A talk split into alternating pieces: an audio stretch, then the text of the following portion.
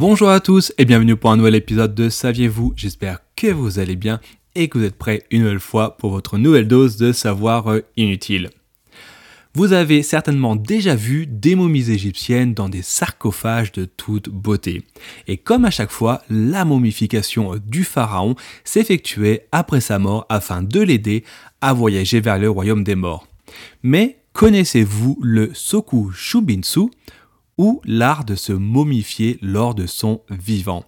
Sinon, eh ben, restez euh, jusqu'au bout de l'épisode pour savoir ce qu'il en retourne. Une nouvelle fois, avant de rentrer dans le vif du sujet, si vous n'êtes pas encore abonné, n'hésitez pas à le faire dès à présent.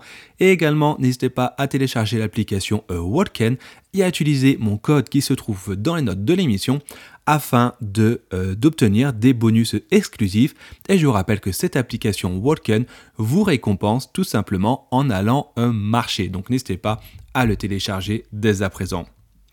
Comme je l'ai dit en introduction, aujourd'hui je vais vous expliquer ce qu'est le, et là je suis désolé, mais vraiment désolé par avance, je vais certainement écorcher mille fois le mot euh, lors de l'épisode, du coup je vais vous expliquer ce qu'est le Soku euh, Shinbutsu, qui est en fait l'art de la euh, momification vivante la momification vivante ou alors la momification euh, volontaire euh, pour devenir Bouddha en une vie ou alors Sokushubinsu est une pratique vieille de plusieurs siècles qui prend en fait euh, ses origines au Japon lorsque le fondateur du bouddhisme Shango qui s'appelle Kukai décide de méditer dans une grotte du mont Koya. Ses disciples, s'apercevant qu'il ne revenait pas, le retrouvent alors mort, non pas en état de décomposition, mais momifié, et ce, en parfait état. C'est ainsi que naquit sa légende qui expliquait qu'il était en fait resté en état de euh, samadhi pour attendre sur terre l'arrivée euh, du Bouddha. Depuis, cette pratique, la pratique du euh, Soku euh, Shinbutsu, s'est développée au sein des moines qui souhaitent prouver euh, leur foi en se momifiant de manière naturelle de leur vivant. Et oui, c'est comme si, grosso modo, ils se suicidaient. Au Japon, on dénombre aujourd'hui 18 momifications de moines de ce type, dont la plus vieille date de 1363.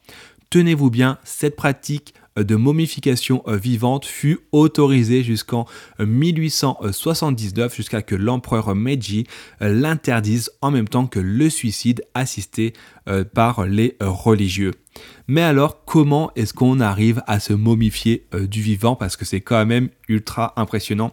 Et là, tenez-vous bien, le processus est juste ultra lent et naturel et il faut vraiment faire preuve de euh, volonté ultra importante. En fait, cela commence par une alimentation, un régime alimentaire strict et sévère, avec entre autres une interdiction de consommer des céréales.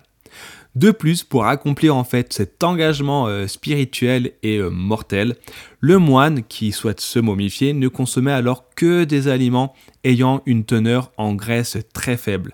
Par exemple, des écorces et des baies dans un premier temps, tout simplement afin d'éliminer au maximum le tissu adipeux, puis enfin des infusions à base de euh, lac pour euh, provoquer euh, des vomissements afin d'évacuer le restant d'eau corporelle pour tout simplement éviter la putréfaction.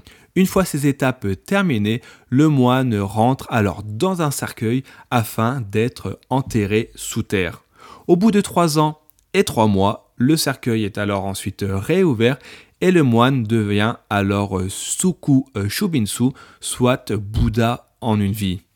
Et oui, incroyable mais vrai. Et vous, seriez-vous capable de euh, vous momifier de votre vivant afin de devenir Bouddha? On arrive à la fin de cet épisode. Une fois, n'hésitez pas à vous abonner et à partager cet épisode sur les réseaux sociaux. En attendant le prochain numéro, eh ben, je vous souhaite une bonne journée et d'ici là, portez-vous bien.